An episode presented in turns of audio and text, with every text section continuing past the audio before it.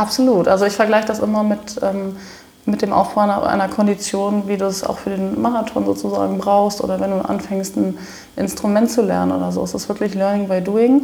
Mhm. Aber du brauchst wirklich jemanden an deiner Seite, der dir hilft, deine, deine Eindrücke quasi richtig ähm, zu interpretieren und richtig mhm. einzuordnen in den Gro. Also ich bin da eher solide, aber da war es echt so, oh Gott, ich beiße gerade in Heidelberg Muffin, wow, was geht. Weil ich ja einfach so, ein, so eine mega Nase bin und so, also im Sinne von, ich bin halt echt so ein Schnüffler, ne? dann habe ich mir manchmal schon ganz schön zusammennehmen müssen, ne? weil, weil ich dachte, Mensch, ich kenne doch noch sozusagen den, den, den Handschlag, der dann was gilt, wenn du ein Geschäft machst. Ja. Das ist ja Kaffee wirklich so, auch heute ja. noch eben, äh, eben ja, gang und gäbe ist, aber so funktioniert das in der Industrie natürlich nicht.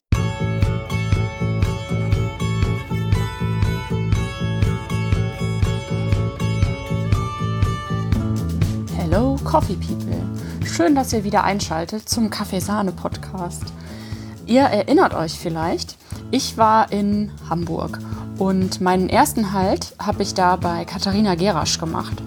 Ihr Büro könnt ihr euch so vorstellen jede Menge Kaffeesamples, ein Probenröster, ein Cupping Table. An der Wand hängt natürlich ein Flavor Wheel und das Allerwichtigste, es gibt eine gemütliche Sitzecke. Da haben wir uns mit einem Kaffee hingesetzt und so ein Stündchen gequatscht. Und wenn man sich Katharinas Geschichte so anhört, dann wird ganz schnell klar, dass irgendwie nichts an Kaffee und Gerüchen vorbeiführen konnte. Mich hat bei unserem ersten Treffen vor allem ihre offene und super herzliche Art gecatcht. Und das Ganze gekrönt mit ihrer Professionalität. Tolle Frau. Naja, wir hatten eine gute Zeit und ich hoffe, die habt ihr jetzt auch beim Zuhören. Ich bin wahnsinnig ähm, nasengesteuert. und das ist ja dieses Kaffee-Ding, ne? dass sich alle irgendwie gut verstehen, alle helfen sich, alle sind so. Alle haben Bock auf das, was sie machen. Ja, ne? Das ist halt das Gute. Und du hast nur mit Leuten, also ne? Leute wie du und ich, die ja. sowas nicht kommerziell sozusagen machen, ähm, ähm, da hast du halt nur was mit Leuten zu tun, die das möchten so, ne? Und die sich ja. deswegen an dich wenden. Das ist so ein ganz anderer Grundkonsens, als wenn du im Rahmen einer Firma ähm, tätig bist, die dich halt für bestimmte Tätigkeiten als Angestellter bucht, weil du da eben fähig bist und gute Skills hast. Aber mhm. ja. Ja, das hatte ich so ein bisschen ähm, in der Systemgastronomie, in der es halt wirklich eher so darum ging, so schnell wie möglich mit so wenig Aufwand Effizient. wie möglich, also einfach nur Effizienz ja. und dann ja, wird es halt, halt schnell auch sehr frustrierend. Ja, oder ja, halt nicht mehr so erfüllend irgendwie, ne? weil es so ein Schema dann ist, so 0815, ja. Mhm. Aber ähm, gut funktionierende Systemgastronomien finde ich halt mega geil. Also weil wenn das funktioniert und man ja, das ja, hinbekommt. Ja. ja, und auch dieses überhaupt ne, so ein Qualitätslevel zu erhalten und konstant ne, zu produzieren, mhm. also Qualität und so, ja. auf jeden Fall. Also das vor allem zu halten, weil viele haben super gute Konzepte, kriegen es aber halt dann auf die Dauer und auf die Masse nicht mehr umgesetzt. Genau, die Masse ist dann das Problem. Ne? Ja. Zu schnell, zu groß und dann ja. Also wir sind mittendrin jetzt, oder? Würde ich sagen. Ja. ähm, genau. Ja, aber bist du so 100% Kaffee, oder? Ja, auf jeden Fall. Also ich meine, ich bin ja im Kaffee groß geworden. Ich kenne nichts anderes. Ich kann nichts anderes. Ich glaube, dass ich ähm, aber sehr, sehr kreativ bin. Also auch gerade wenn es so um, um das ähm, Paaren von, von Aromen irgendwie halt geht, ja, die zusammenpassen und dann ist das automatisch nicht mehr nur noch Kaffee, sondern dann eben auch übergreifend ne, auf andere Lebensmittel. Ob das dann Säfte sind oder so etwas, was ich auch schon in meinen Sensorikkursen mit einbaue, einfach um ähm, die Leute erstmal besser auch abzuholen, weil dann Kaffee häufig zu weit ja auch weg ist irgendwie. Ne? Ja. Ja, genau. ja, aber dann fangen wir doch einfach mal so komplett ganz von vorne an. Ja, bitte. Wie bist du dahin gekommen, wo du jetzt bist? Ja, naja, also da gibt es ja einmal so die Ausbildungshintergrundseite, mhm. die Familienseite und ähm, natürlich auch einfach wirklich meine Leidenschaft, ne, die ich gar nicht unbedingt von Anfang an so wahrgenommen habe als solche. Also das war nicht so, oh, ich finde es super geil und deswegen möchte ich hier drinnen bleiben, sondern ähm, ich war erst nach dem Abitur an einer äh, Fremdsprachenschule, mhm. ähm, habe eine Ausbildung gemacht zur staatlich geprüften Fremdsprachenassistenz. Genau, ich hatte überlegt, Dolmetscherin zu werden. In welchen Sprachen? Ähm, also Dolmetscherin zu werden oder was? Ich, also an der Schule hatte ich ähm, Französisch, Spanisch und Englisch auf oh. Commercial Correspondence Ebene, mhm. genau. Spanisch hilft dir wahrscheinlich jetzt gerade auch sehr weiter, oder? Ja, ja, ja. Also ich spreche eigentlich nur Spanisch und Englisch, genau, mhm. doch. Ja, und während dieser ähm, quasi Ausbildung, ähm, das war halt so ein Findungsjahr nach dem Abitur, ich wollte was Sinnvolles machen. Ja. Und da habe ich dann ein Praktikum bekommen, weil wir eine Kooperation mit Daboven hatten. JJ Daboven, ne? Hamburger Urtradtionsunternehmen. Ähm, genau, dann habe ich ein Praktikum gemacht und ähm, fand es natürlich super spannend. Ich war dort schon in der Einkaufsabteilung und im Musterzimmer und so. Und aber viel wichtiger, mein Vater kommt ja aus dem Kaffee. Und ich bin Ach, von Kindesbein an gewohnt, ne, dass mein Vater an äh, sämtlichen Ursprungsreisen, äh, Ländern eben unterwegs war. Und wenn der nach Hause kam, und wir haben den doch relativ oft auch entbehren müssen. So, ne? Hat meine mhm. Mutter schon einen tollen Job geleistet. Dann fand ich es halt einfach so mega spannend, den am Flughafen abzuholen und die ganzen fremden Gerüche in seinem Koffer zu erschnuppern und die Früchte, die er mitgebracht hatte, die man irgendwie nicht, nicht kannte und die Bilder von den Kaffeekirschen. Das fand ich einfach halt spannend. Aber er kam von der Maschinenseite, also gar nicht so sehr von dem Produkt, sondern von mhm. den Verarbeitungsmaschinen für den Export.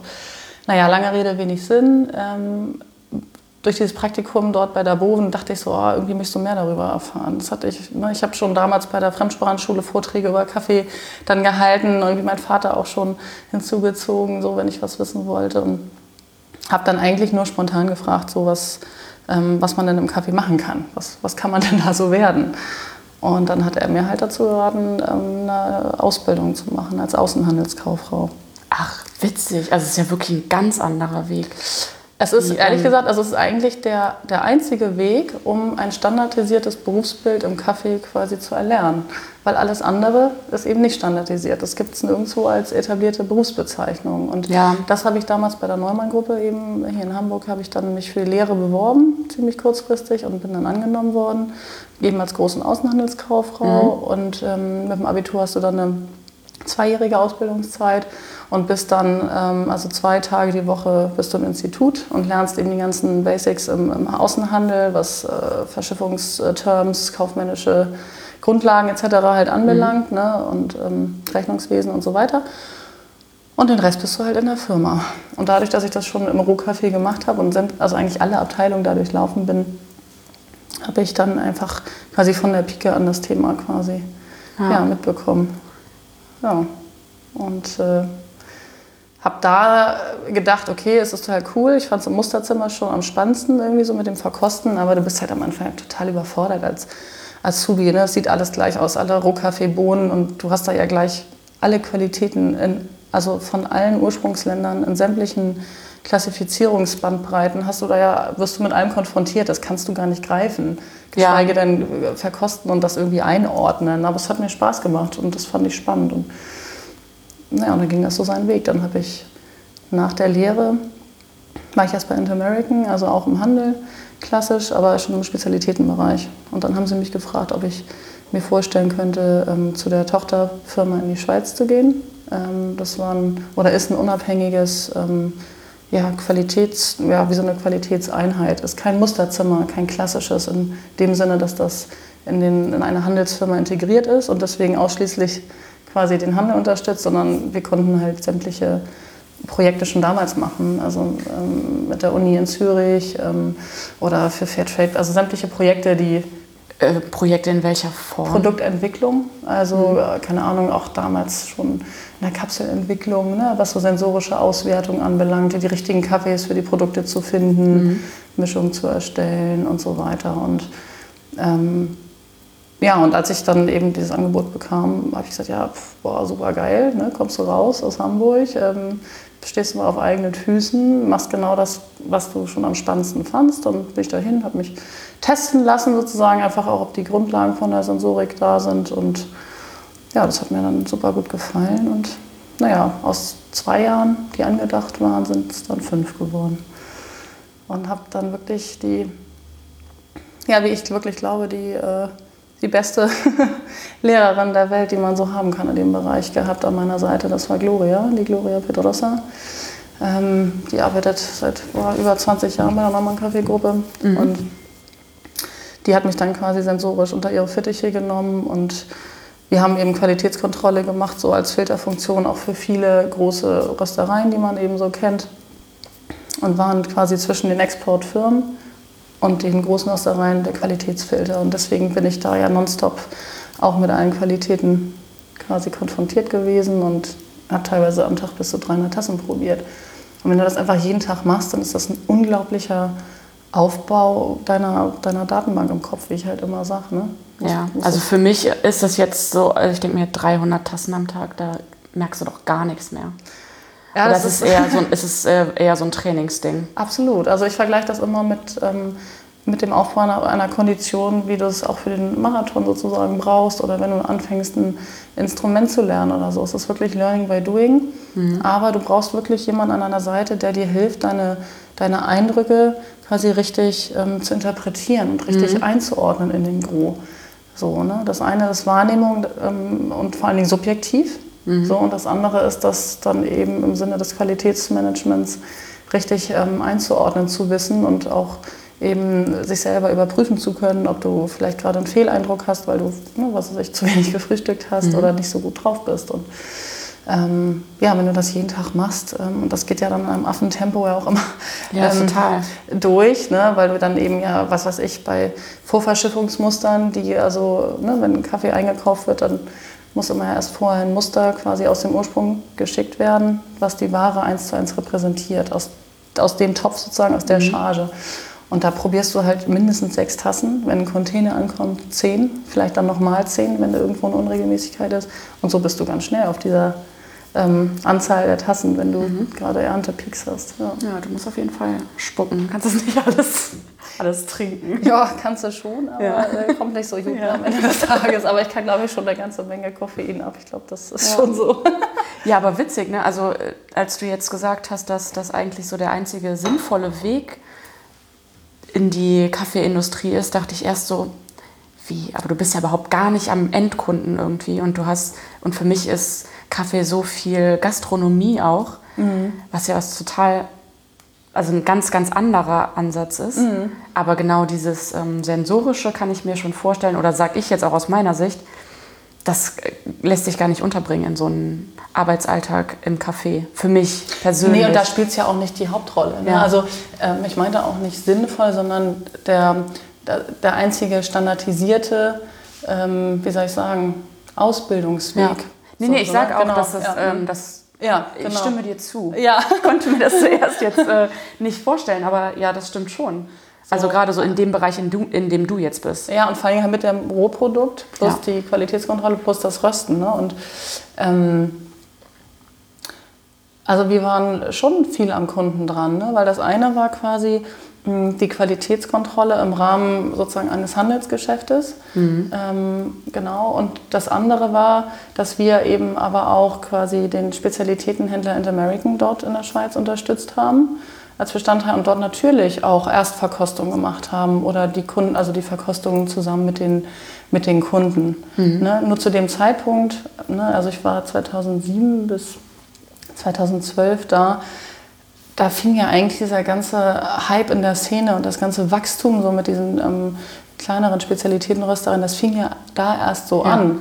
Ne? Also da, da, gab es zum Beispiel noch nicht die äh, trocken aufbereiteten äthiopischen Kaffees als Grad 1 oder Grad 2 aufbereitet, also extrem sauber von der, von mhm. der Bohnenqualität her auch. Ne? Da gab es nur ähm, Grad 4 oder Grad 5 aus der Region Hara oder Jimma zum Beispiel, die zwar fruchtig waren, aber extrem unregelmäßig, sehr viel Potenzial für unsaubere Tassen. So, und das, da fing das dann eben erst an. Mhm. So, und Heißt, du warst da eigentlich komplett von Anfang an mit in diesem Prozess, wie sich so Spezialitätenkaffee in Deutschland oder überhaupt eigentlich ja gut, also die ersten Anfänge, so richtig, was ne, den Spezialitätenkaffee und diese Szene drumherum anbelangte, die äh, ist ja tatsächlich schon weit vor, vor meinem Dasein quasi ähm, entstanden, so Mitte der 80er rum. Ich glaube, da ist auch die Specialty Coffee Association in Deutschland überhaupt mhm. erst gegründet worden. Aber ich sag mal, diesen extremen ähm, Anstieg, so auch in der Wahrnehmung der Szene und so weiter, und dann auch was die Meisterschaften anbelangte, die waren damals noch in einem anderen Rahmen sozusagen aufgestellt, haben auch noch nicht so eine große Aufmerksamkeit bekommen, wie sie jetzt haben und so weiter. Das glaube ich, kann ich schon sagen, ja, dass ich ähm, also schon vor dem Beginn der Third Wave eigentlich im Kaffee war und deswegen in vielen Dingen auch ein bisschen solider bin, ähm, was meine, was meine ja, Präferenz so auch an um Kaffeegeschmäckern jetzt auf meiner persönlichen Kaffeetrinkerebene anbelangt. Ne? So mit Naturals oder so finde ich super, super spannend zum Verkosten. Einfach, ne, weil sie teilweise so super komplex sind. Aber es wird zum Aber Beispiel auch klarer zu definieren, oder? Oft. Nee, eben nicht, weil, weil es so viele Gesichter der Fruitiness sozusagen mhm. gibt, so viele Charaktere. Also von, ähm, wenn es eher unsauber ist, ähm, kann es ja auch schnell mal so in sowas Alkoholisches gehen oder so Essigartiges. Mhm. Und äh, bis hin aber eben zu dem totalen Blaubeer-Milchshake mit irgendwie getrockneten äh, Rosinennoten und eher so ein bisschen was äh, rummig, Sherry-artiges oder so. Aber ich stelle halt fest, dass viele ähm, das nicht mehr unterscheiden können. Wann, bis wann der Kaffee einfach noch extrem fruchtig ist und ab wann er dann umschlägt ins unsauber mhm. prozessierte sozusagen. Also ähm, das merke ich halt. Und ich finde die zum Verkosten toll, aber äh, es wäre jetzt eben nicht meine persönliche Präferenz morgens als Einstiegs ähm, Kaffee, das würde mich, glaube ich, zu schnell so sättigen. Also so kann ich locker meine, weiß ich nicht, 500 ja, Milliliter Was ist so deine Präferenz für morgens? Weiß nicht, ehrlich gesagt, die Vielseitigkeit an gewaschenen Kaffees. Mhm. So, weil ich finde, das geht so ein bisschen manchmal verloren, dass bestimmte gewaschene Kaffees einfach, weil sie gerade halt nicht so in sind oder Varietäten irgendwie gar nicht so gewürdigt ähm, werden. Ne? Ich bin zum Beispiel auch ein großer Fan von semi-washed oder auch gewaschenen indonesischen Kaffees, weil die eine unendliche Bandbreite haben. Und da im Vergleich sind halt die Naturals eher so von dem Geschmacks von der Geschmackstorte immer eher einseitig. Mhm. So, ja, fruchtig und vielleicht auch mal ein bisschen floral fruchtig, aber oder eher getrocknete Früchte fruchtig, aber diese wahnsinnige Dimension bei den Gewaschenen finde ich toll. Ob das dann Papua-Neuguinea ist oder ein schöner Kolumbianer oder ein äh, Guatemala Antigua oder Huehuetenango, also pff, da bin ich ja nun echt gesegnet und darf so aus dem Vollen schöpfen. Ne? Ja. einfach ja, viele ähm, Auftragsprüfungen, wo ich dann Kaffees ähm, analysiere oder ähm, ja, von den Verkostungen bei den Händlern äh, auch mal gerne was mitnehmen kann und so. Ja. Und du bist auch, also jetzt, wo du wieder zurück in, äh, in Hamburg bist, also wir sind gerade noch in Zürich. Ja, wir sind noch in der Schweiz, genau. Vielleicht nochmal den Bogen zurück genau. oder wie es da weiterging, ja. Ähm, genau, also dort war ich dann fünf Jahre in Zug, das ist im deutschsprachigen Teil der Schweiz. Und nachdem ich ja dann schon länger dort geblieben bin, als eigentlich angedacht war, einfach weil ich immer mehr gemerkt habe, wie wahnsinnig viel Spaß mir das bringt. Und auch im Vergleich mit meinen Freunden, die dann halt alle zur Uni gingen und dann fertig waren und dann aber schon recht schnell rumgeächtzt haben, so nach dem Motto, ja, es zahlt halt meine Rechnung, aber mhm. nicht so wirklich Spaß gemacht habe.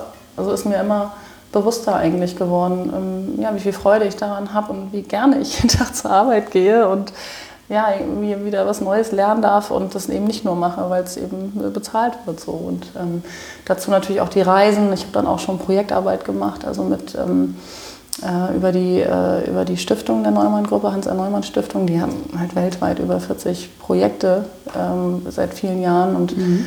habe dort ein bisschen ja, bei dem Marketing quasi mitgewirkt und versucht quasi die Brücke zu schlagen zwischen den Exporteuren der Neumann-Gruppe, dann den Projekten in den Ländern mhm. ähm, und dann importseitig vor allen Dingen da die Kommunikation zu channeln und bin deswegen dann damals auch viel gereist und habe mit den Bauern vor Ort direkt zusammengearbeitet. Das habe ich da schon als sehr, sehr wertvoll ähm, empfunden, so tief in solche Kulturen einzutauchen und ja, weil ich einfach auch immer was wirklich verändern wollte. Ne? Und das war natürlich manchmal ein bisschen frustrierend, weil die Länder natürlich häufig ähm, ja, die ticken natürlich ganz anders als hier. Und das geht alles nicht so schnell und so weiter. Da muss man halt in viel kleineren Schrittchen denken. Ne? Mhm. und jedes Land halt auch ein bisschen anders. Ne? Da denkst du dir, dann warst du in dem einen Land und hast da vielleicht schon was bewegt und dann kommst du in das nächste und denkst dir, ja. da waren wir doch schon und dann fängst du aber wieder von vorne an. Ja, genau, genau. Und ähm, ja, aber das, ähm, ja, da, da, ja da, da merkte ich, dass mein Hunger irgendwie echt noch riesig ist und irgendwie noch gestillt werden möchte. Und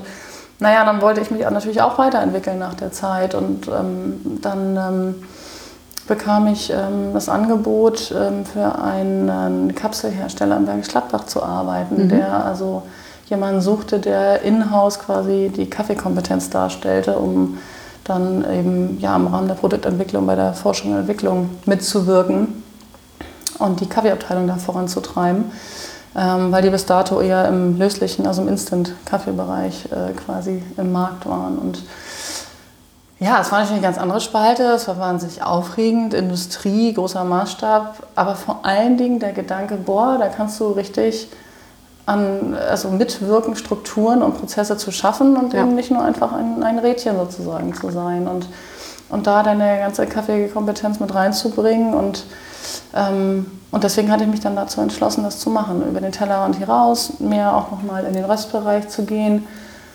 Ja, und so war das dann auch. Ich kam dann da hin und äh, hatte ergo, also nicht mal meine Kaffeeschälchen im Labor und habe dann wirklich vom Scratch alles aufgebaut und immer mehr dann Leute auch an die Hand bekommen, die ich dann später auch ausgebildet habe, Qualitätskontrolle zu machen oder in der Produktion eine Woche später, nachdem ich dort anfing, ähm, traf ich dann meine ganzen alten Kollegen von Starbucks wieder. Ja, denken, ja, ja, genau. Ach, und Starbucks hast du noch gar nicht äh, erwähnt. ja, die kannte ich ja nun schon sehr, sehr gut vorher, genau. Und ähm, ja, weil die damals dann sich entschlossen hatten, mit dem Kapselsystem in den Markt zu gehen mit ihren eigenen Kaffees dort und so ne, stand ich dann eben mit meinen quasi ehemaligen Bekannten, also Kunden ja dann, ne, nicht mhm. Kollegen, ähm, eben teilweise an den Abfüllmaschinen für sämtliche Tests und so weiter. Und es war sehr, sehr spannend, aber natürlich auch sehr anstrengend. Ich habe ähm, ja, sehr lange dort gearbeitet, viele, viele Stunden jeden Tag, weil es an allen Ecken und Enden fehlte irgendwie und Bedarf war, weil dann eine eigene Rösterei gebaut wurde, wo ich dann auch schon mit bei der Planung gewirkt mhm. hatte, bei Logistik, ähm, die Integration in SAP für neue Plattformen. Ich habe am Anfang den Einkauf gemacht, die Planung für den Rohkaffee, ne, das Händlernetzwerk da aufgebaut für Lieferanten, äh, Spezifikationen aufgesetzt und das hat meine ganze meine Kaffeewahrnehmung nochmal so komplett umgedreht, weil es eben so aus einer völlig anderen Perspektive war. Ne? Wir haben natürlich sehr, sehr professionell gearbeitet in der Schweiz und hatten auch im Rahmen der Kundenanforderungen sehr viele Analysegeräte schon eingesetzt. Aber wenn du dann eben in ein Fertigungsunternehmen kommst, was dann eben Lebensmittel herstellt, also was dann entsprechend auch an ganz andere gesetzliche Rahmen ähm, gebunden ist, äh, dann pff, habe ich mir manchmal schon ganz schön zusammennehmen müssen, ne? weil, weil ich dachte, Mensch, ich kenne doch noch sozusagen den, den, den Handschlag, der dann was gilt, wenn du ein Geschäft machst. Ja. Ist ja mit Kaffee wirklich so auch heute ja. noch eben, äh, eben ja, gang und gäbe ist, aber so funktioniert das in der Industrie natürlich nicht. Und ähm, zumal ich mit vielen Leuten aus der Pharmaszene zu tun hatte, die also auch nochmal anders denken und ähm, das hat schon ganz schön viel Kraft manchmal gekostet, so gegenseitiges Verständnis dann zu schüren, das so praxisnah ähm, wie möglich zu machen, aber eben auch so standardisiert wie nötig und mhm. ähm, an Vorlagen gebunden und so weiter und so fort. Was ja aber auch super interessant ist. Also, ja, weil eigentlich mega. klingt es ja, eigentlich klingt es ja schrecklich. Die kommen aus dem äh, Instant-Café, wollen Kapseln machen und äh, du röstest jetzt für die so und äh, schmeißt da quasi den Laden und baust den auf eigentlich ja genau das, was man nicht machen möchte, aber gibt einem natürlich richtig geile Insights auch. Ja, also und was Strukturen angeht, ein anderes Verständnis auch, wie es funktioniert.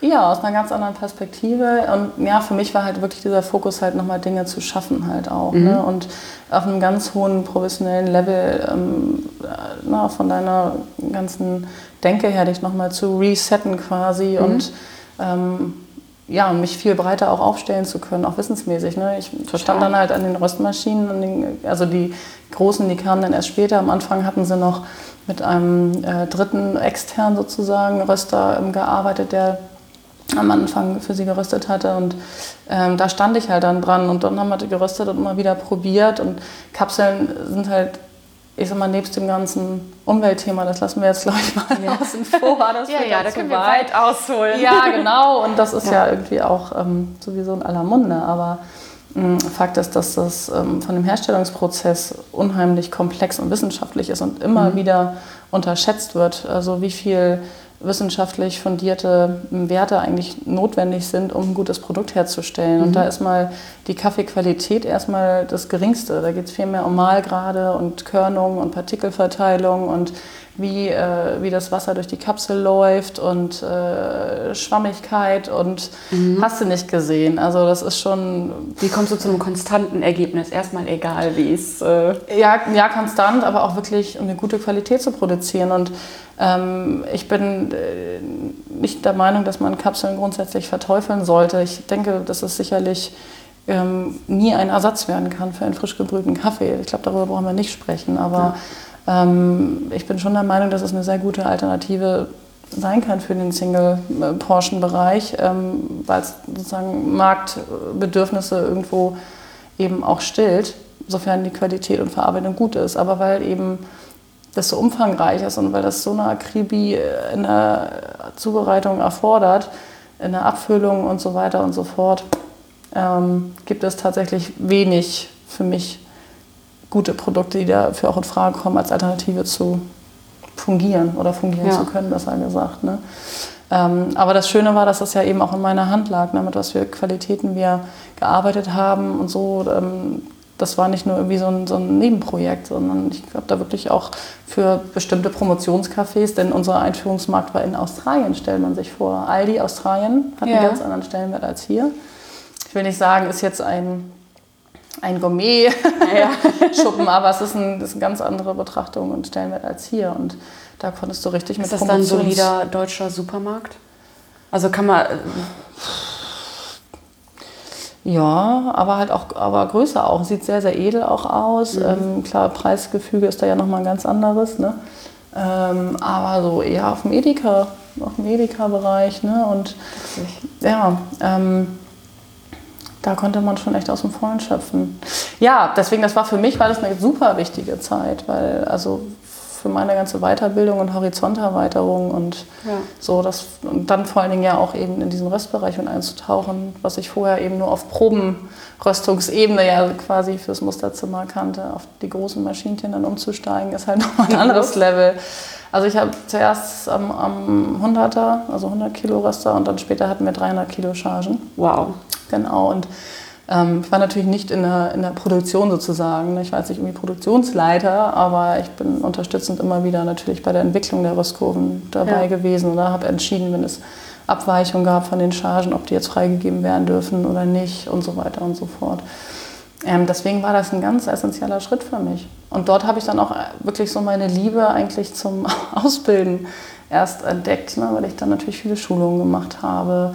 Ähm, für die Wareneingangskontrolle musste dann ja vor Rohkaffee geschult werden mhm. und was sind Abweichungen und ne, bis wohin ähm, lässt man quasi noch die Toleranz auch innerhalb der Spezifikation walten, mhm. ab wann ist es dann außerhalb der Spezifikation und und und.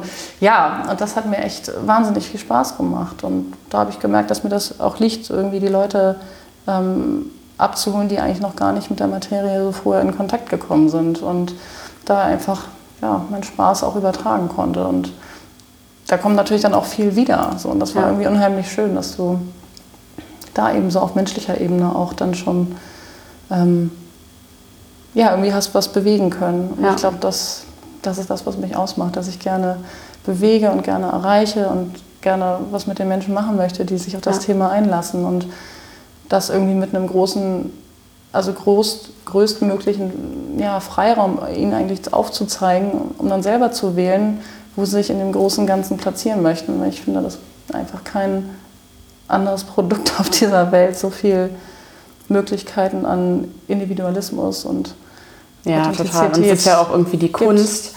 so den, äh, sag ich mal, 0815 Kaffeetrinker irgendwie mit Spezialitätenkaffee abzuholen, ohne dabei snobmäßig rüberzukommen. Oder also belehrend ohne, oder so. Belehrend, ja. genau. Mhm. Ja, ja. Weil so, ich trinke seit 20 Jahren meinen Kaffee so und ja. ich finde den richtig super so. Und das ist auch total in Ordnung, dass der ja. dir so schmeckt. Aber, aber, es gibt halt noch was anderes. Genau, es gibt auch noch was anderes, aber ja. geh vielleicht auch anders daran. Ja. Ja, und das ist halt super schwierig, ne? Ja, ich glaube, es geht in dem Moment dann viel mehr darum, die Leute so ein bisschen wach zu rütteln und eben, genau wie du sagst, nicht ihnen ähm, vorzuschreiben, was sie zu mögen haben auf einmal oder zu sagen, das, was du trinkst, ist Grütze, am Ende des Tages trinkt jeder das, was ihm gefällt. Genau. Es ist nur die Frage, ob er das trinkt, weil es ihm so super gefällt oder weil er eben nicht weiß, wie viel anderes es halt noch gibt. Mhm, und dann ist ist ein halt Gewohnheitsding. Ja, total. Und dann ist es eben eine große Kunst, glaube ich, und erfordert einfach auch ein hohes Maß an, an, an Feingefühl, aber eben auch Taktik, die Leute Schritt für Schritt ranzu, ranzuführen und ähm, ähm, zu sagen, guck mal, das und das gibt es auch. Und nur weil der ein bisschen, mh, ja, die vielleicht säuerlicher erscheint, heißt es nicht gleich, dass es ein schlechter Kaffee ist. Ähm, ähm, ja, sondern wirklich dabei bewusst zu helfen, dass die Leute selber rausfinden können, was so ihr Kaffeeding irgendwie ist. Ne? Mhm. Und auch so ein bisschen daran zu führen. Ne? Du musst ja dann nicht direkt mit einem super fruchtig floralen Kaffee um die Ecke Nee, kommen, damit sondern verschreckst du die ja eben. Genau. meistens, Ja. das ist ja Quatsch. Ja, und es ist ja auch nicht das Einzige, was es gibt. Also es muss ja auch nicht immer gleich dann der Panama Natural Geisha irgendwas sein. Ne? Also können ja auch solide, ähm, ich sag mal, in Anführungsstrichen eher Mainstream-Cafés sein, wie ein, ein schöner kolumbianischer äh, Washed aus, aus Wheeler oder sowas. Ne? Ähm, da gibt es viele Möglichkeiten. Und, ähm, aber das macht mir eben Spaß, so diese Begeisterung zu wecken und ah, wenn du dann so die Gesichter siehst und ähm, ja, totale Überraschung und so weiter. Also das, äh, ja, das ist schon schön. Ja, am meisten macht es schon Spaß mit so Laien, denen man einfach gerade was kurz präsentiert, einen kleinen Unterschied zeigt und sie dann direkt sagen, wow, das, das schmecke ich. Ja, total. Ja. ja. Und auf der anderen Seite, ähm, gerade was dann zum Beispiel die Kurse anbelangt, hast du ja dann durchaus schon Leute, die dann eben auch viel mh, sich viel, viel anlesen und je mehr sie sich dann angelesen haben, desto mehr halten sie natürlich auch daran fest, weil es das Einzige ist, was sie sozusagen greifen können. Und das ist dann manchmal schon wieder fast schwieriger, solche Leute ein bisschen, ja, wie soll ich sagen, wieder den Horizont ein bisschen zu weiten und zu sagen, nee, es gibt auch links und rechts und es ist am Ende des Tages vieles einfach eine Frage der, der Philosophie und, ähm, und wenig, was du im Kaffee, finde ich, mit ausschließlich Ja oder Nein beantworten kannst. Es ist häufig ein Ja, aber oder ein Nein und, weil es von so vielen Dingen halt abhängig ist. Ne? Ja. Aber würdest du sagen, dass du super wissenschaftlich an Kaffee rangehst? Nein. Nein?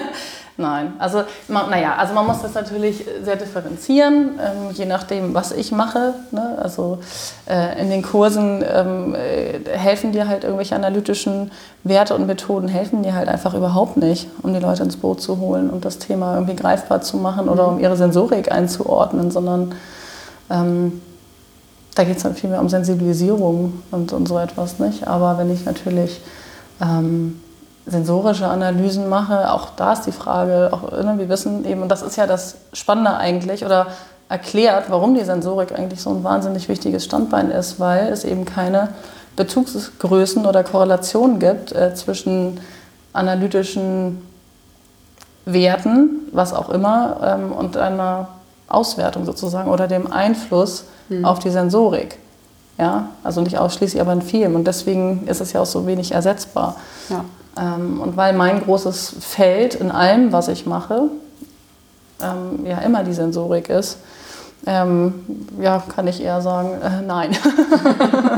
okay. ja. Aber es ist natürlich wichtig, dass du standardisiert arbeitest und professionell und reproduzierbar und nicht heute hier und morgen da, ne, gleiche Wasserqualitäten, gleiche Temperaturen ähm, und so weiter und so fort, die ganzen bekannten Größen. ja. ja, damit man sich auch austauschen kann. Ja. Ja. Dass man sich ja quasi einmal einigt darauf, Genau. wie man was bewertet, wie man was irgendwie ähm, benennt. Und was man da, ja. ja, Und ich glaube, das war Sprache. auch das, was mich bei, dem, bei der Kapselfirma am Ende dann eben auch nicht mehr so, so erfüllt hat. Das, ähm, ähm, das war halt extrem, extrem wissenschaftlich so und, und standardisiert und, und äh, ja. Und ich liebe einfach diese wahnsinnige Vielseitigkeit, also an Geschmäckern und, und das, wie du das erzielen kannst und so. Und ähm, ja. So ein Produkt ist halt irgendwann entwickelt und dann ist es auch fertig und dann.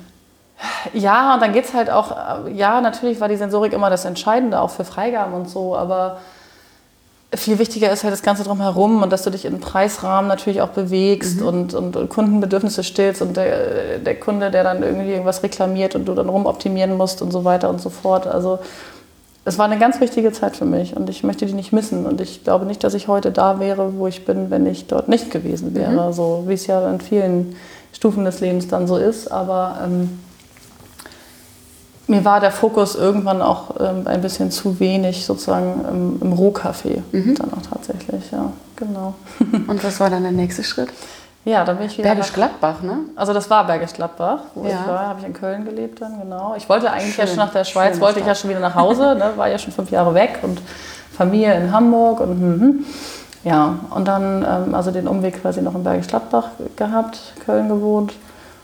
Genau, und dann bin ich wieder zurück nach Hamburg, hatte auch familiäre Gründe. Einen Krankheitsfall in der Familie hatten einen schweren wollte ich bei der Familie sein und wollte dann auf jeden Fall äh, sozusagen back to green, wieder zum mhm. Ruhrcafé und natürlich auch gerne in den Spezialitätenbereich. Ähm, ja, wie das dann ja so ist, gibt ja keine Ausschreibung oder äh, Headhunter oder irgendwas. Ähm, bekam ich dann unter anderem die Möglichkeiten, bei List und Beißner zu arbeiten, Spezialitätenimporteur hier in Hamburg in der Speicherstadt. Und vor allem da den Bereich Qualitätsmanagement abzubilden, ähm, natürlich aber auch Handel und eben die Betreuung auch von den Erstkunden und so weiter. Und ja, da habe ich dann erstmal so ein bisschen das Musterzimmer ähm, wieder zurückerobert. ähm, ja, was hat zurückerobert? Es war halt äh, etwas männerdominiertes ähm, äh, hm. Labor sozusagen. Mhm. Und äh, da dann von Grund auf mal neue Strukturen reinzubringen, ähm, das Ganze noch äh, ja, professioneller zu gestalten, den Abläufen und so weiter ähm, bis hin zur kompletten Einrichtung und Ablagesysteme für die zig Offerten und Vorverschiffungsmuster und Ankunftsmuster und so weiter.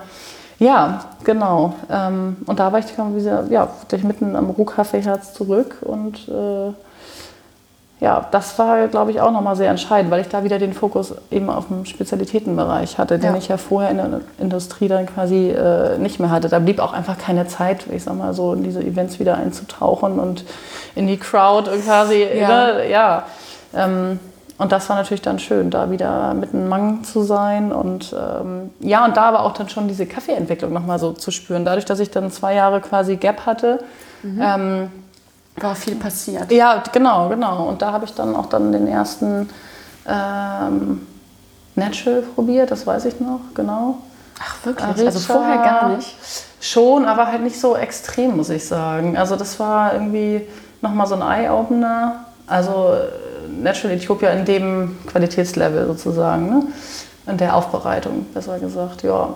Und ich bin halt eigentlich keiner, der so, weiß ich nicht, mit kandierter Mango auf, weiß ich nicht, ähm, äh, Honey Vanilla Coated irgendwas äh, mäßig beschreibt. Also ich bin da eher solide, aber da war es echt so, oh Gott, ich beiße gerade einen Heidelbeer-Muffin, wow, was geht. Und ja. die ersten Rhabarbernoten im Kenianer oder getrocknete Tomate, das poppte dann automatisch so immer mehr Und ist auf. es auch wirklich so, dass du das, dass du einen Kaffee probierst und dann kriegst du dieses Bild von ja. der Frucht im Kopf? Ja, also es ist wirklich, dass ich nicht suchen muss. Das, also wenn das solche Sachen sind, weil ich ja einfach so, ein, so eine mega Nase bin und so, also im Sinne von, ich bin halt echt so ein Schnüffler. Ne? Also meine Freundin damals meinte, oh, Kadex, wenn du in die Schweiz gehst hier, ne, so als QM und so, das passt total gut zu dir. Und, ich, und dann sagte ich, ja, hm, ja, warum denn? Ja, du schnüffelst ja sowieso erstmal an allem rum, ne? bevor du es dir in den Wunsch steckst. Und das ist auch so. Ich, ich bin wahnsinnig ähm, nasengesteuert. und hatte in meiner einen Firma in Gladbach auch den Spitznamen mal die Nase, weil ich dann morgens die Leute immer gefragt habe, mit welchem Duschgel sie denn wieder geduscht hätten und so, ach, heute wieder hier Palmolive, Olive und so. Und ja, ich weiß nicht. Unangenehm. ja gut, die unangenehmen Gerüche ja. habe ich nicht angesprochen, aber ähm, wahrgenommen schon. ja, genau, genau. Ja. ja. das ist anscheinend so. Ähm, das, ach, das ist ja auch einfach auch immer wieder spannend. Ich, also auch gerade wenn dann im Frühling die ganzen Blumen aufgehen und mhm. so, das ist für mich immer eine wahnsinnige ähm, ja, Aromenexplosion. Ja, aber jedenfalls, ähm, das, das poppt dann auf. Das ist dann nichts, wonach ich suchen muss. Das ja. ist dann da und deswegen ist es auch nicht irgendwie affektiertes Geschreibe, damit es einfach toll fürs Marketing klingt. Das, ja. Boah, ich kann mir das einfach nicht vorstellen. ja. Also ich schmecke schon, dass, dass die Kaffees unterschiedlich schmecken, aber so eine richtige Assoziation zu wirklich irgendeiner Frucht oder Nee. Ja, das, das, das, passiert natürlich auch nicht von heute auf morgen. Nee. Ne? Und dafür musst du erstmal anfangen, ganz bewusst schnuppernd sozusagen durch die Welt zu gehen. Ja, und im alles, Alltag starten. Ja, und vor allen Dingen diese ganzen enzymatischen, botanischen Aromen, die du halt eben in Blumen, in Früchten, beim Kochen eben ja schon riechen mhm. kannst. So. Aber dafür muss man sie auch wirklich, wirklich bewusst wahrnehmen und ja, das Bewusstsein schenken ja, und auch genießen und dann eben auch beim Kochen mal den Rüssel über den Topf halten und mhm. eine geschmolzene Butter riechen, ne, den Dampf oder auch ein, wenn du einen Tomatensugo kochst, dann riecht es halt eben nochmal ganz anders in einem erwärmten Zustand oder auch geröstete Nüsse oder so, ähm, als wenn du es gerade aus dem Kühlschrank holst und kalt mhm. ist. Ne? Und ähm, dafür musst du es halt abspeichern. Ja, ja der so. äh, Nikolai Fürst, ja.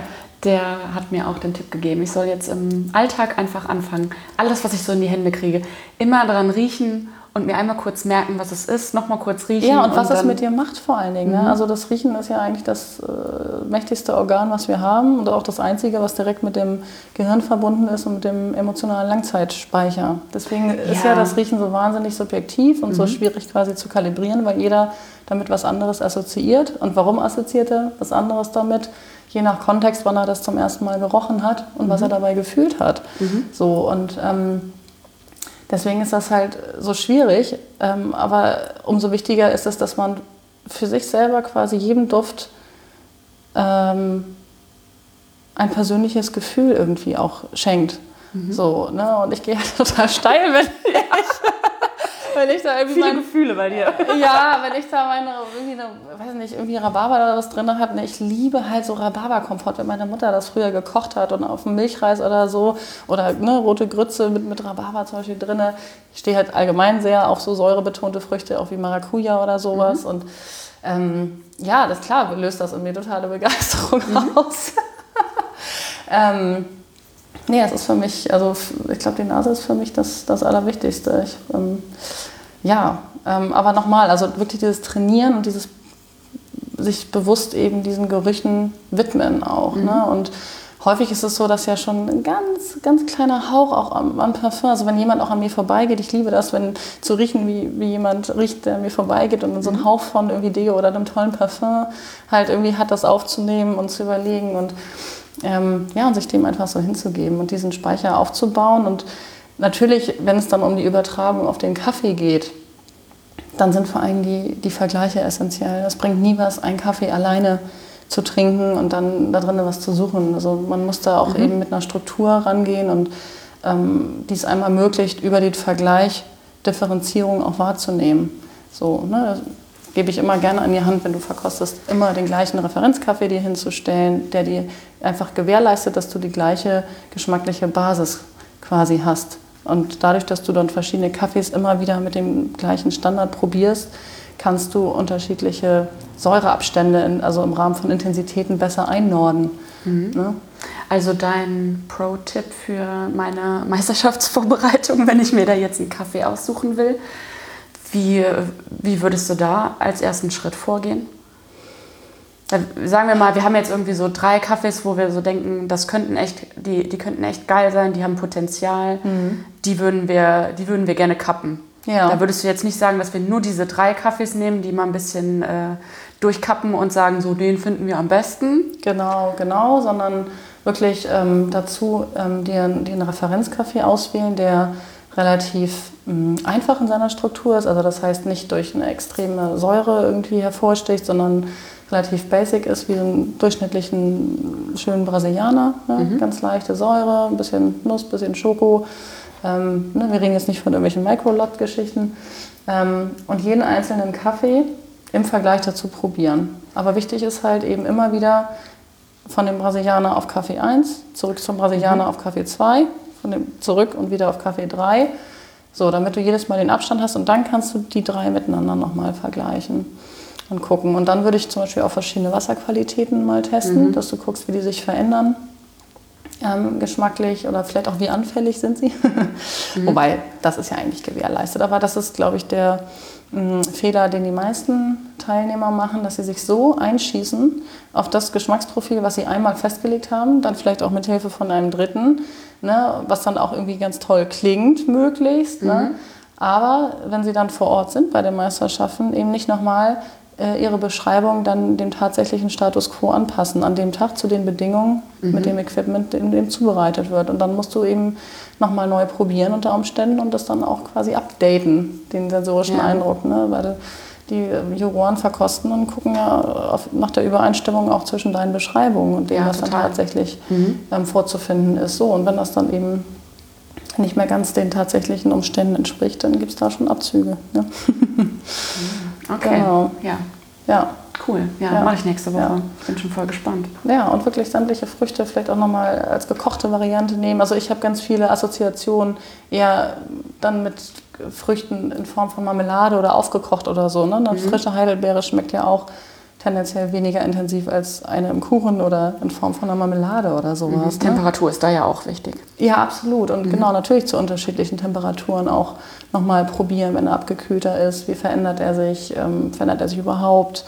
Mhm. Äh, was passiert mit der Süße auch? Ne? Und ähm, auch vorher vielleicht zu überlegen, was für Kategorien gibt es eigentlich pro Deskriptoren? Also süß kann ganz viele Facetten haben. Mhm. Ob es eher eine herbe, weiß nicht, Zartbitterschokoladen-Süße ist oder ist es eher eine, so eine saftig spritzige Fruchtsüße, wo du anfängst irgendwie Spucke zu produzieren, also eine sehr lebendige Süße oder eher was von getrockneten Datteln und äh, also so. Mhm.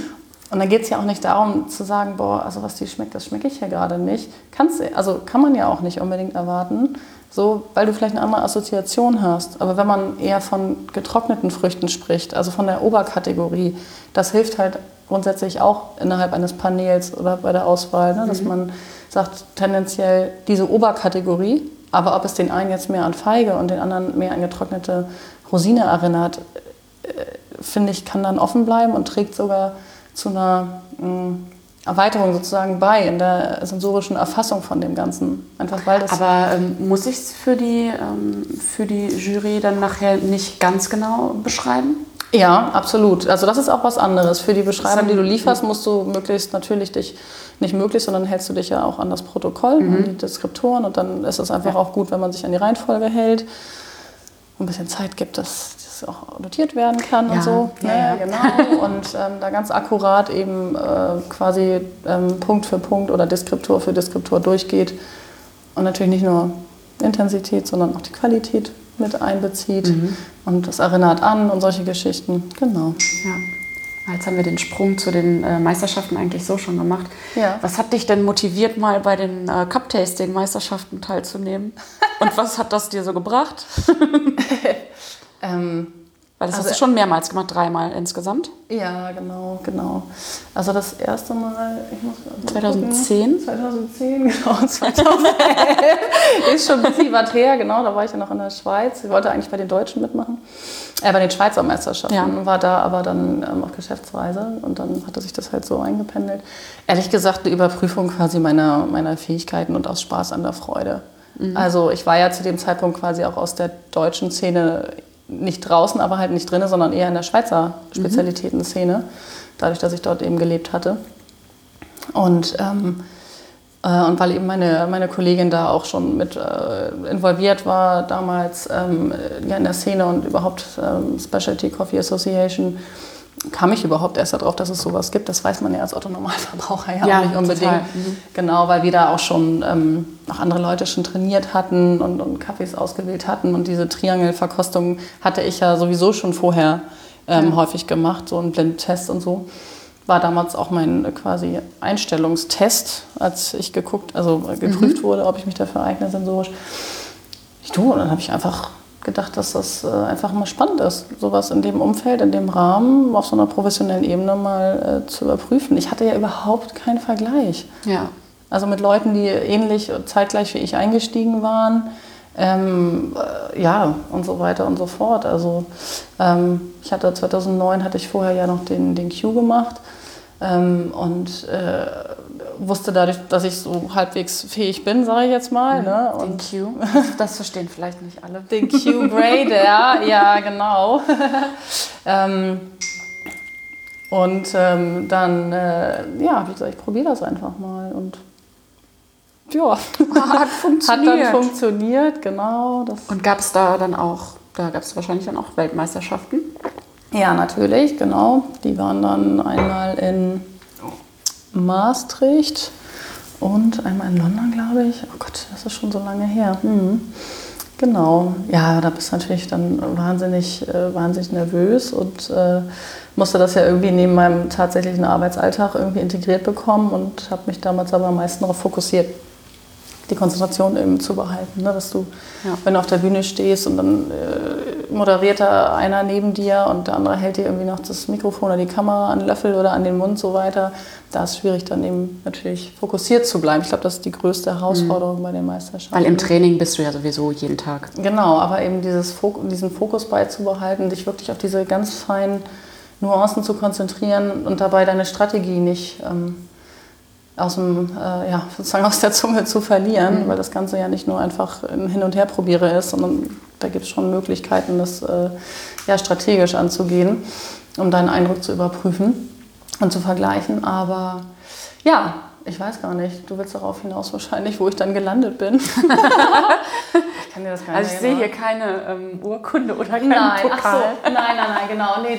das hat dann tatsächlich nee. nicht geklappt. Ähm, ich würde auch behaupten, dass echt mit an der Nervosität zum einen gelegen hat und sicherlich, dass es einfach auch bessere noch vielleicht gab damals. Ja. Ähm, und nee, aber worauf ich eigentlich ähm, vor allem hinaus will, was das mit dir gemacht hat. Ob du sagen würdest, dass sich das dass sich sowas lohnt, dass es irgendwie auch eine Auszeichnung ist, die viele als ja, wie, eigentlich wie ein Zeugnis oder Abschluss oder sowas vielleicht auch bewerten, was ja irgendwie in unserer Szene, äh, es gibt halt super viele nicht ausgebildete äh, Leute, die bei uns arbeiten. Ja. Hat dir dieser Titel quasi eine weitere Berufsqualifikation gegeben? Nee, würde ich nicht sagen. Also ich glaube, dass das weil du ja auch noch fragtest, so, ne, ob ich das empfehlen würde. Ich empfehle das jedem auf jeden Fall. Einfach, ne, weil du selten dich so fokussiert mit dem Thema mhm. wahrscheinlich auseinandersetzt und eine tolle Chance hast, dich einfach mit anderen Leuten zu vergleichen und deinen eigenen Stand irgendwie bewerten zu können, wo du gerade bist.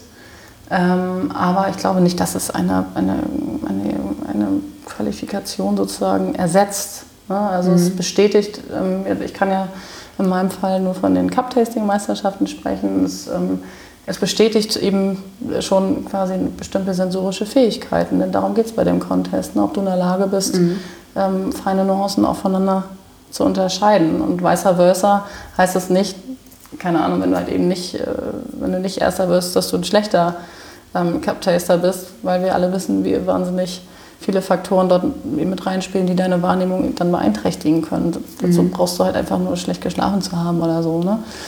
Aber ähm, und es kommt wahrscheinlich auch ein bisschen drauf an, was man selbst für Ambitionen hat, wo man so hingehen möchte. Ne? Ja, also, genau, genau. So die Aufmerksamkeit von äh, Rohkaffeehändlern oder so bekommt man bestimmt, wenn man irgendwie eine ganz gute Platzierung erzielt. Ja, also, also allgemein für die Aufmerksamkeit ist es natürlich gut, aber und, und, hilfreich für dein Bekanntwerden. Und das habe ich dann tatsächlich auch gemerkt, mm, als ich wieder ähm, zurück nach, äh, nach Hamburg dann kam. Also die, wie gesagt, die Meisterschaften hatte ich hier gemacht, äh, noch zur Zeit, als ich in der Schweiz lebte.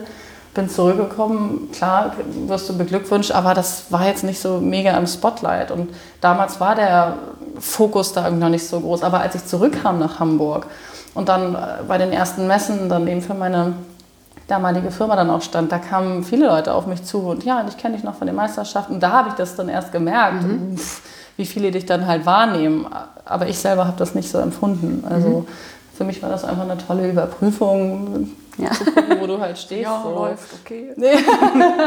ja, wie gesagt, ich hatte wenig Kontakt irgendwie mich und Möglichkeiten da auszutauschen und habe die absolute Cupping-Koryphäe immer an meiner Seite gehabt und habe halt echt auf mega Niveau die ganze Zeit mit ihr gekappt dann auch. Ne? Das war natürlich unheimlich hilfreich und von daher war das schön, einfach zu gucken, wo man steht und ja. Ja, das ist ja dann auch dreimal gemacht insgesamt, also 2011 und?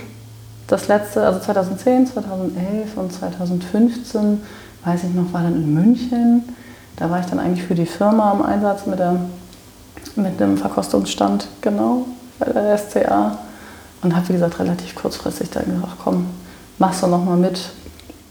What ja, ist ja auch also. ähm, jetzt nicht so ein Riesenaufwand eigentlich, wie diese ganzen anderen Meisterschaften.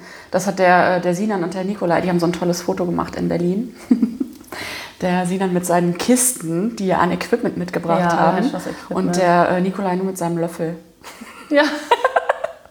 ja. Ja, Ja. Also Genau. kannst du halt einfach, einfach mal machen, sage ich jetzt mal. Ja, ja, also ich.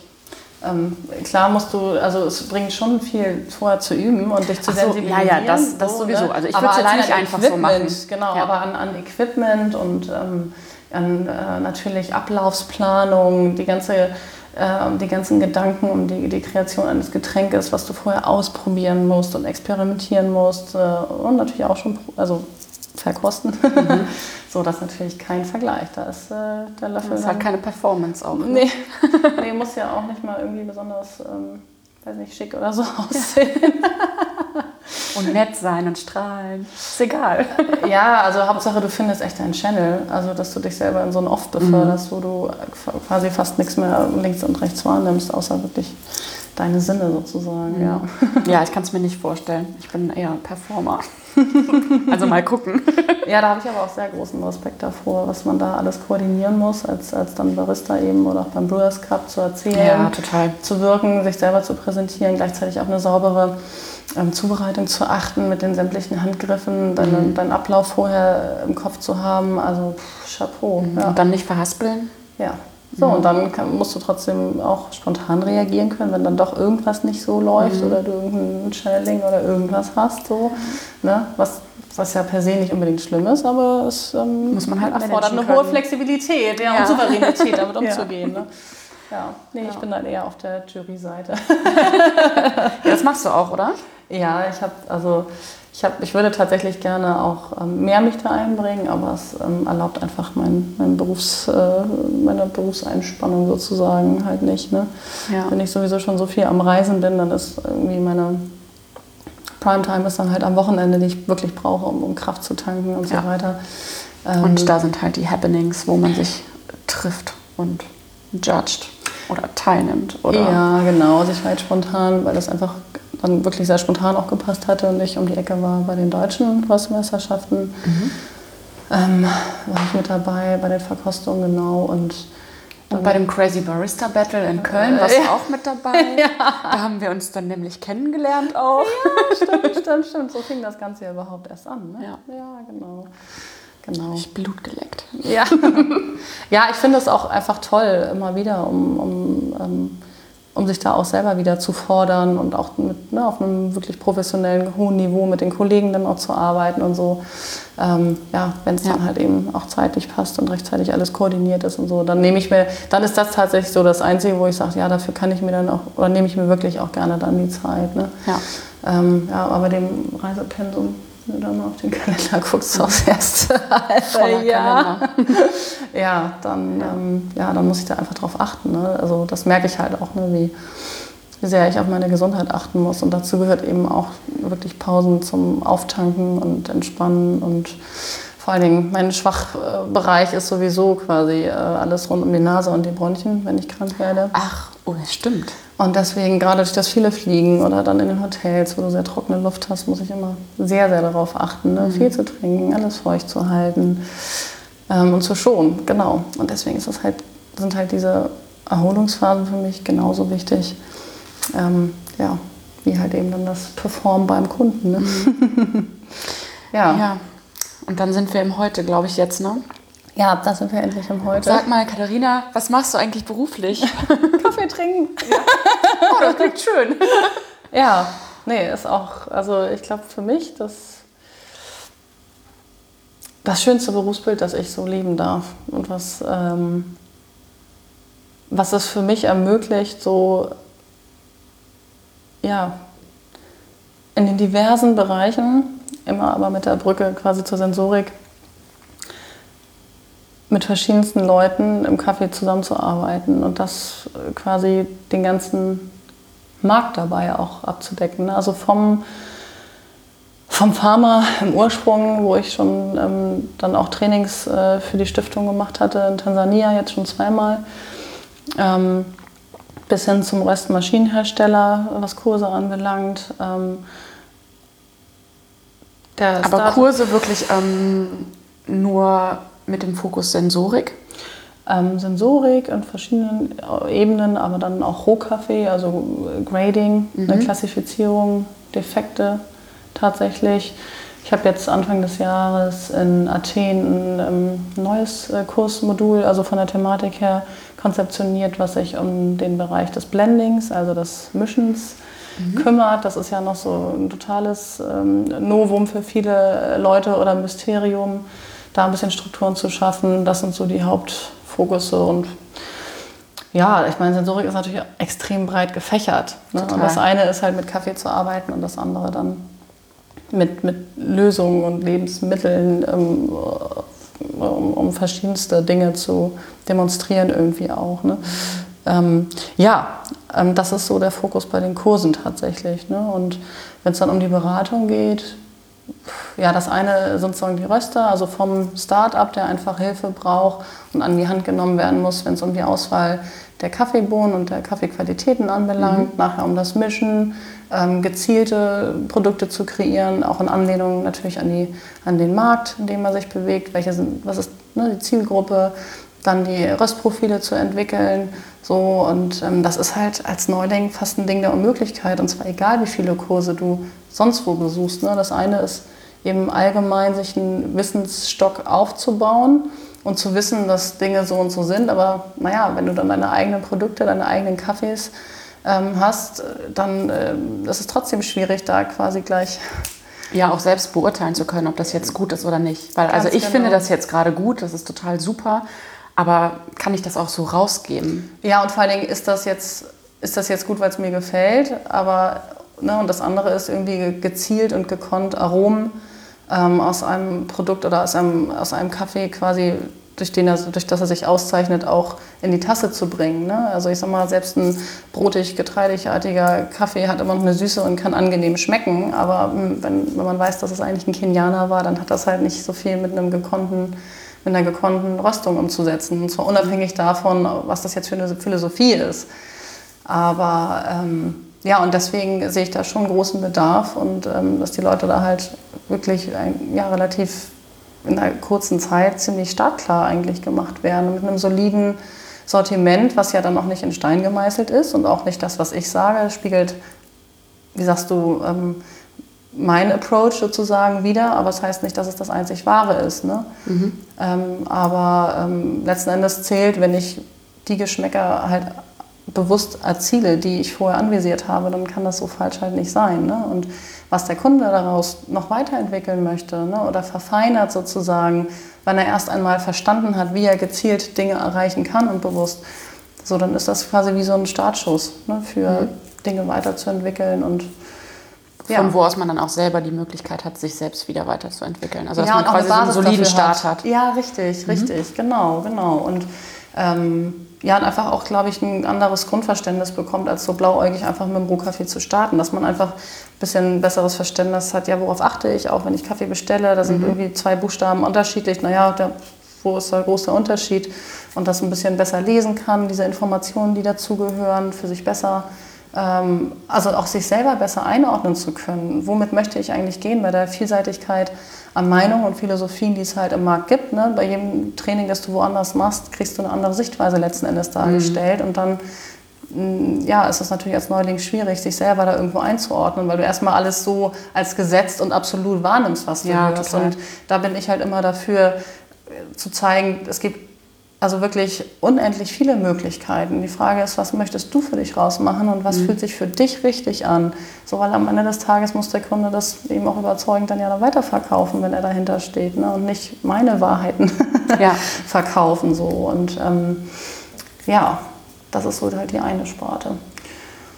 Und die, ähm, die schon länger dabei sind, also etablierte Rastereien und auch schon ein bisschen größer, also mittelständisch sozusagen sind, die sind halt häufig ähm, ganz dankbar, wenn sie, wenn sie mal so diesen Blick von außen bekommen, was das eigene Qualitätsmanagement anbelangt. Wo stehen sie mit ihren Röstungen, mit ihren Mischungen, was das Sortiment anbelangt.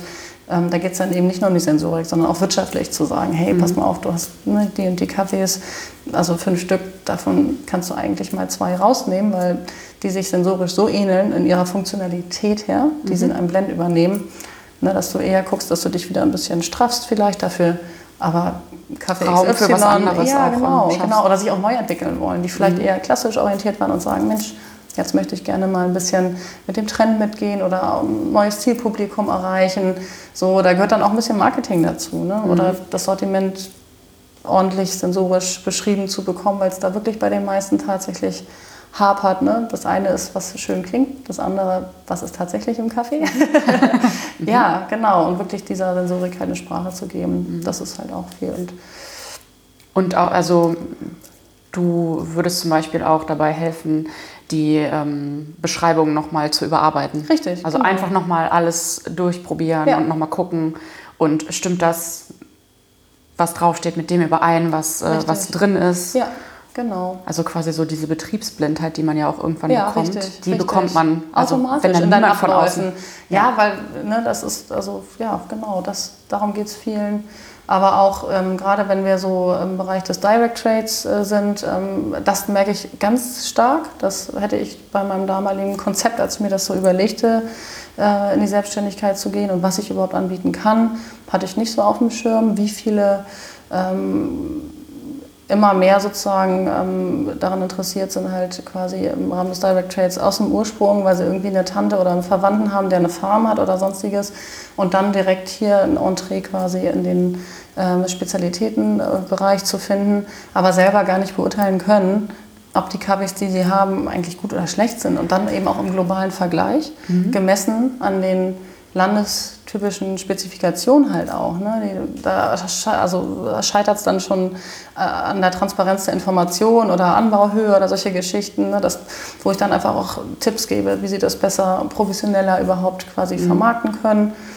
Aber natürlich kommt es auch dann mal vor, dass man einfach sagt, du pass mal auf, also für das, was du da wahrscheinlich ähm, an Kosten oder Preisen brauchst, um deine Kosten zu decken und so weiter für den Aufwand, kann ich mir das relativ schwierig vorstellen, ne? weil am Ende des Tages hm, zählt natürlich überwiegend die Tasse, also sprich das Tassenprofil und der Geschmack so. Und das war manchmal ein bisschen traurig, weil dann natürlich sehr viel Emotionalität häufig dann auch mhm. bei den mhm. Leuten dabei hängt. Aber das Schöne ist, ich werde halt bezahlt, um, um ehrlich zu sein und nicht das zu hören oder zu sagen, was die Leute hören wollen. Ne? Ja, und dafür wirst du wahrscheinlich auch sehr geschätzt. Ja, ja. das. Ähm, also wirst du. naja, es macht ja. dich am Ende des Tages halt einfach auch glaubwürdiger, ne? dass, ja, ich, total. Ähm, dass ich nicht bei jedem wieder mein Siegel drunter setze oder irgendwas, zumal ich ja auch nicht für irgendeinen offiziellen Standard stehe, sondern eben für eine. Ja, ich glaube einfach für eine, für eine langjährige Erfahrung im, im Rohkaffee, wo ich, wo ich aus dem großen Ganzen schöpfen kann und eine relativ ähm, ja, sachliche Betrachtungsweise einfach halt habe, so mhm. nebst all der Romantik, mhm. die irgendwie mit dazugehört halt. Ne? Und ähm, da versuche wirklich so neutral und unbefangen wie möglich zu sein. Und ich glaube, das ist manchmal fast schwieriger, als wenn man ähm, also quasi so diese Lanze der Neutralität aufrechtzuerhalten, als wenn man ähm, fest irgendwo einer Firma oder einer Marke oder so zugehörig ist, weil das dann quasi gleich die Fronten quasi klärt. Da ist manchmal ja. der Grad relativ ähm, schmal. Ja, da hast du dann dein Commitment. Das verkaufst du, das bringst du an die Leute und äh, das ist auch gut. Ja, ja, ich glaube, dass das, dass das ganz gut von den Leuten aufgenommen wird so, und dafür halt einfach auch steht. So, ne? Ich glaube, man kann nie verhindern, dass man irgendwie mal jemandem auf die Füße, Füße tritt, also noch nicht mal dann bewusst oder so. Ne? Ähm, und ähm, vielleicht gelingt das auch nicht 100 Prozent, aber im, also vom, vom, von meiner Grundauffassung ist das mein, mein, mein Ansatz sozusagen, meine Maxime, mit der ich halt ähm, arbeite. Ne? Und ähm, ja, wie gesagt, natürlich enttäuscht du manche, manchen dann auch, der gerne sich dann irgendwie ja, ich will nicht sagen, mit dir ja schmücken möchte oder deinem, so. Ähm, er muss ja auch nicht nach deinem Ermessen handeln danach. Das Nein, ist eine Beratung. Das, du hast hauptsächlich das, eine genau. beratende Funktion. Ausschließlich, ausschließlich, ausschließlich beratend. Also eben auch nichts im, im, kommerziellen Bereich, dass ich irgendwie kaufe oder dabei helfe, dann, keine Ahnung, dann den Kaffee mit zu verkaufen oder so. Ne? Mhm. Mein, mein Support liegt dann quasi in meiner neutralen Auswertung, ähm, ne, wo, wo die Leute quasi was in der Hand haben und sagen können, wenn sie vielleicht auf potenzielle Kunden zugehen und sagen, hier, die Katharina hat das probiert, dann wissen die Leute in der Regel, dass das irgendwie Hand und Fuß halt hat ne? und ähm, nicht irgendwie eine gekaufte. Machen äh, Unternehmen dann auch dein Siegel drauf? Also bei den Auswertungen oder so, klar, kommt dann, dann auch mal gerne ein Stempel auf Nachfrage hin und dann unterschreibe ich das. Ne? Aber ich stehe jetzt hier nicht per se für. Mhm. Katharina Gerasch approved. Ja, genau, genau, genau, ja. genau. Nee, nee, so weit ist ja. es dann. Nee, dafür hat man ja dann jetzt ähm, Social Media, wo man sich dann kurz mit dir zusammen zeigen kann. oder so. Ja, ja, ja, genau, genau.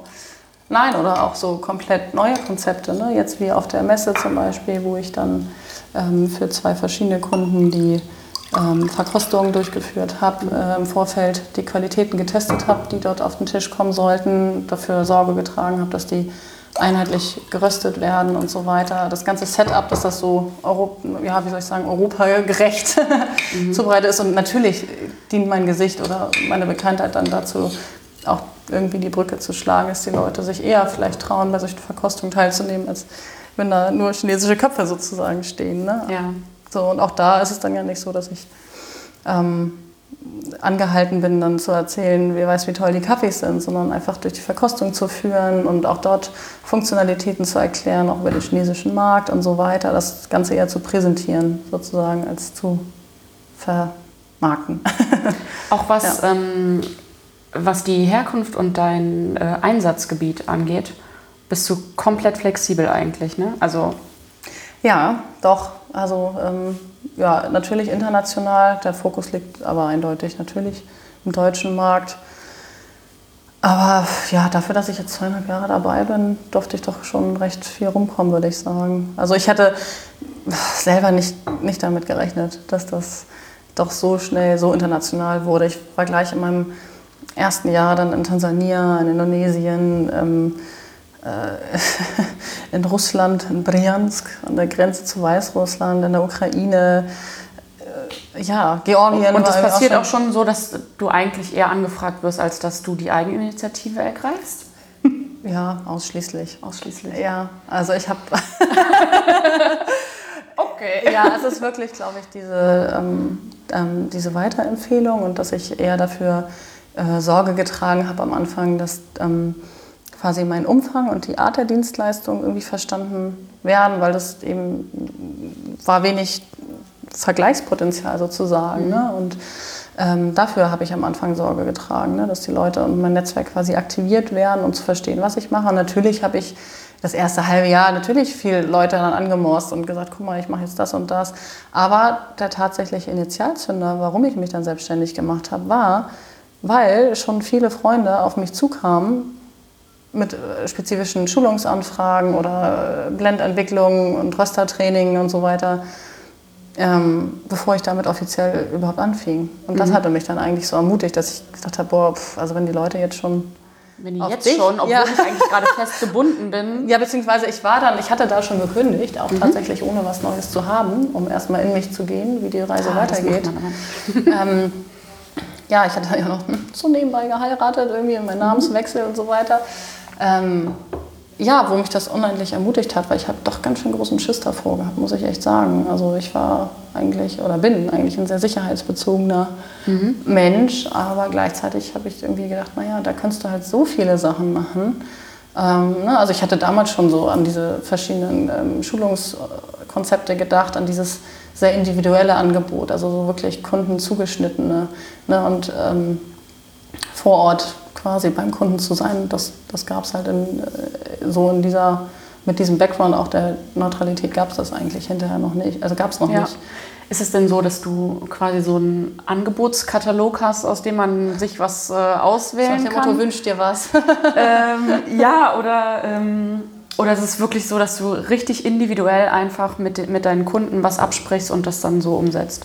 Das ist total unterschiedlich. Also ja, natürlich habe ich irgendwie für mich definiert, so von wo bis wann ich einfach ja. Kompetenzen abdecken kann. Ja. So, und das fängt quasi, ähm, das, das fängt beim, beim, beim Rohkaffee fängt das, fängt das an und hört bei der Verpackung eigentlich auf. Und das ist schon relativ breit, wenn man bedenkt, eigentlich kommt der eine aus der Röstersparte, der andere aus der Zubereitung, der andere aus dem Rohkaffee. Mhm. Bei mir kommt eben das mit dem Rösten und dieser Fokus der Sensorik hinzu.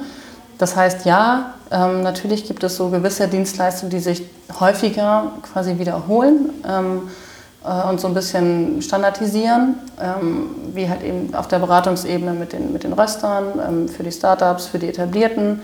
Mm, dann, äh, dann der ganze Sensorik-Prüfungsbereich und analytische Bereich. Ähm, aber dann gibt es immer wieder komplett neue Anfragen, die mich nochmal wieder so mich neu hinterfragen lassen auch. Ne? Also wo ich dann auch überlege, okay. Kann ich das überhaupt? Ja, genau, möchte ich das abbilden tatsächlich mhm. auch. Ich muss ja einfach auch immer zwei, drei Schritte weiterdenken. Ne, zu überlegen, was hat das für eine Außenwirkung, ähm, ne, ähm, was bedeutet das für mich auch an Zeitaufwand. Also ich habe tatsächlich überwiegend ja so hm, Tagesberatungsmandate oder halt so reisebezogene, ne? wenn ich dann irgendwo bin für ein paar Tage für Schulung oder sonstiges oder Auswertungen oder Quality Management, Check-ups und so weiter. Aber dann gibt es ja auch äh, Zusammenarbeiten mit Firmen über einen längeren Zeitraum, wo es dann um strategische Dinge geht, ähm, wo ich viel E-Mailen und telefonieren muss zum Beispiel. Mhm. So. Und da muss ich immer gucken, dass das von meinen zeitlichen Kapazitäten sich einfach dann auch ähm, unterbringen lässt tatsächlich. Weil in der Zeit, wo ich weg bin beim Kunden, bin ich 100% beim Kunden und dann möchte ich da eben nicht noch telefonieren und E-Mailen und sowas. Mhm. Ne? Und von dem her ist das schon ähm, auch immer eine organisatorische Frage, ne? so dass ich das eben überlegen muss. So, kann ich das, rechnet sich das, weil ich verkaufe meine Zeit letzten Endes und die ist halt nicht unendlich teilbar. Ja. ja, ja, aber diese Vielseitigkeit ist halt also für mich das Erstaunlichste daran gewesen, was, also in was für Bereiche du einsteigst und was für Themen du konfrontiert wirst und, und, und wer dann auf dich zukommt tatsächlich. Also ja, das, ähm, das hätte ich mir tatsächlich vorher nicht so ähm, ausmalen können, aber es zeigt irgendwie auch, was für ein Bedürfnis dann tatsächlich da ist auch. Ne? So, und als dann für mich irgendwann so sich herausgearbeitet hatte, dass ich wirklich ausschließlich edukativ sozusagen unterwegs bin, im Namen der Bildung, ja, da war ich dann irgendwie auch unendlich frei. Also weil es mir ähm, auch gerade bei so besonderen Anfragen, die dann schon auch in eher kommerziellere Geschichten geht. Ne? Ich habe viele Anfragen bekommen, ob ich mir vorstellen könnte, als Agentin für XY äh, zu agieren oder bei dem, Promo bei, dem, bei dem Marketing und der Promotion für, äh, für Kaffees aus dem Direct Trade Bereich zu agieren und so weiter und so fort. Und ähm, in dem Moment, wo für mich klar war, dass, ähm, dass das dann irgendwie eine Grenze überschreitet und ich dann nicht mehr quasi als neutral wahrgenommen werde oder auch nicht mehr bin, dann war das für mich, hat sich das irgendwie leichter dann angefühlt. Aber das hat sich auch erst so entwickelt, dass ich so für mich dann mein Standing halt auch hatte tatsächlich. Ne? Ja. Ne? Und ja. Und mittlerweile ist es ja wirklich so, dass du super äh, spontan auch oft irgendwo unterwegs so heute. bist. Zum Beispiel. Ähm, also eigentlich, ja, was heißt spontan? Das ist ja mal relativ. Ne? Also in der Regel äh, wenn jetzt jemand sagt, boah, ich brauche dich jetzt aber nächste Woche hier zu rösten, dann kann ich das meistens nicht mehr abbilden. Also ich brauche dann schon eigentlich so einen Vorlauf von irgendwie drei bis fünf Wochen. Mhm. Ähm, wobei einen Tag kriegst du immer noch mal so unter, aber wenn es jetzt um Kurse geht zum Beispiel, ne, wo ich vorher viel vorbereiten muss, auch an Materialien, ja, das meine ich vor allem, genau. So, mhm. also das kann ich nicht kurzfristig mehr machen, so, ne, aber wo ich kann, ne, da bin ich da und versuche das möglich zu machen. Ähm, aber es ist natürlich besser, das ein bisschen in längerer Hand zu planen, einfach damit ich auch gucken kann, wann habe ich Zeit für Konzeptionelles, ich muss Zeit für meine Buchhaltung irgendwie mhm. einplanen. Mhm. Ähm, also die weniger spannenden Dinge, ne, die aber eben so zum Unternehmertum dazugehören. Ja. Ähm, ja, also was ich halt wirklich super spannend finde, ist, dass du ähm, trotzdem, oder nicht trotzdem, also du bist einfach so, so super entspannt bodenständig und du bist aber die Kompetenz in Person. Oh, oh jetzt erröte ich aber. Ja.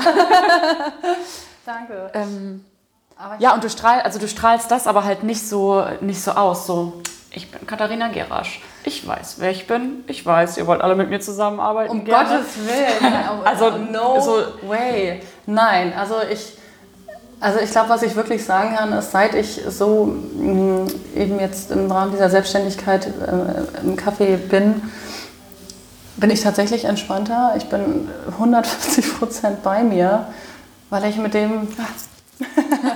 ja, ja, ja weil, ich, weil ich einfach so aus dem Vollen schöpfen darf, mit dem, was mir unendlich Freude macht und einfach sehe, dass ich damit noch mehr bewerkstelligen kann und Leute erreiche, als ich das vorher noch konnte, was schon mir wirklich wahnsinnig viel Spaß gemacht hat.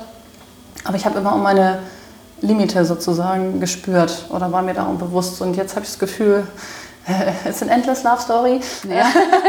und ich kann alles machen. Ja, und, das, und, was da alles noch so kommt und, ähm, und dass ich irgendwie maximal mit dem, was mir am, am, am besten irgendwie liegt oder wo ich einfach am, am stärksten performe, dass ich, dass ich mich damit so vollkommen frei entfalten kann und mir einfach bewusst bin, was das für ein wahnsinniges Privileg ist. Das klingt immer so, ah, irgendwie. Cheesy. Ja, total, aber es ist so. Und das, das merke ich und deswegen, was du mit dieser Entspanntheit sagst, die hatte ich vorher nicht. Also ja, ich bin ja eh schon ein recht äh, schäumendes Temperament, so, aber so dieses bei sich angekommen sein, mit sich irgendwie vollkommen im Reinen sein, mit dem, was man irgendwie ähm, macht und erfüllt damit zu sein, auch wenn ich natürlich den Monster Stress auch habe. Ne? Also das ist natürlich so, aber es macht einfach maximal Spaß und ähm, Und du bist ja mittlerweile auch einfach an, ähm, an einem Punkt, wo du auch einfach sagen kannst, nee, das passt jetzt nicht. Ja, weil es sich vielleicht auch einfach nicht richtig anfühlt. Ne? Das ist das Schöne, dass ich mir einfach echt jeden Tag, wenn ich aufstehe, in den Spiegel gucken kann und sagen kann, boah, freust dich jetzt gleich, wenn es wieder losgeht. Und ich mache wirklich nur Sachen, die ich einfach auch vertreten kann.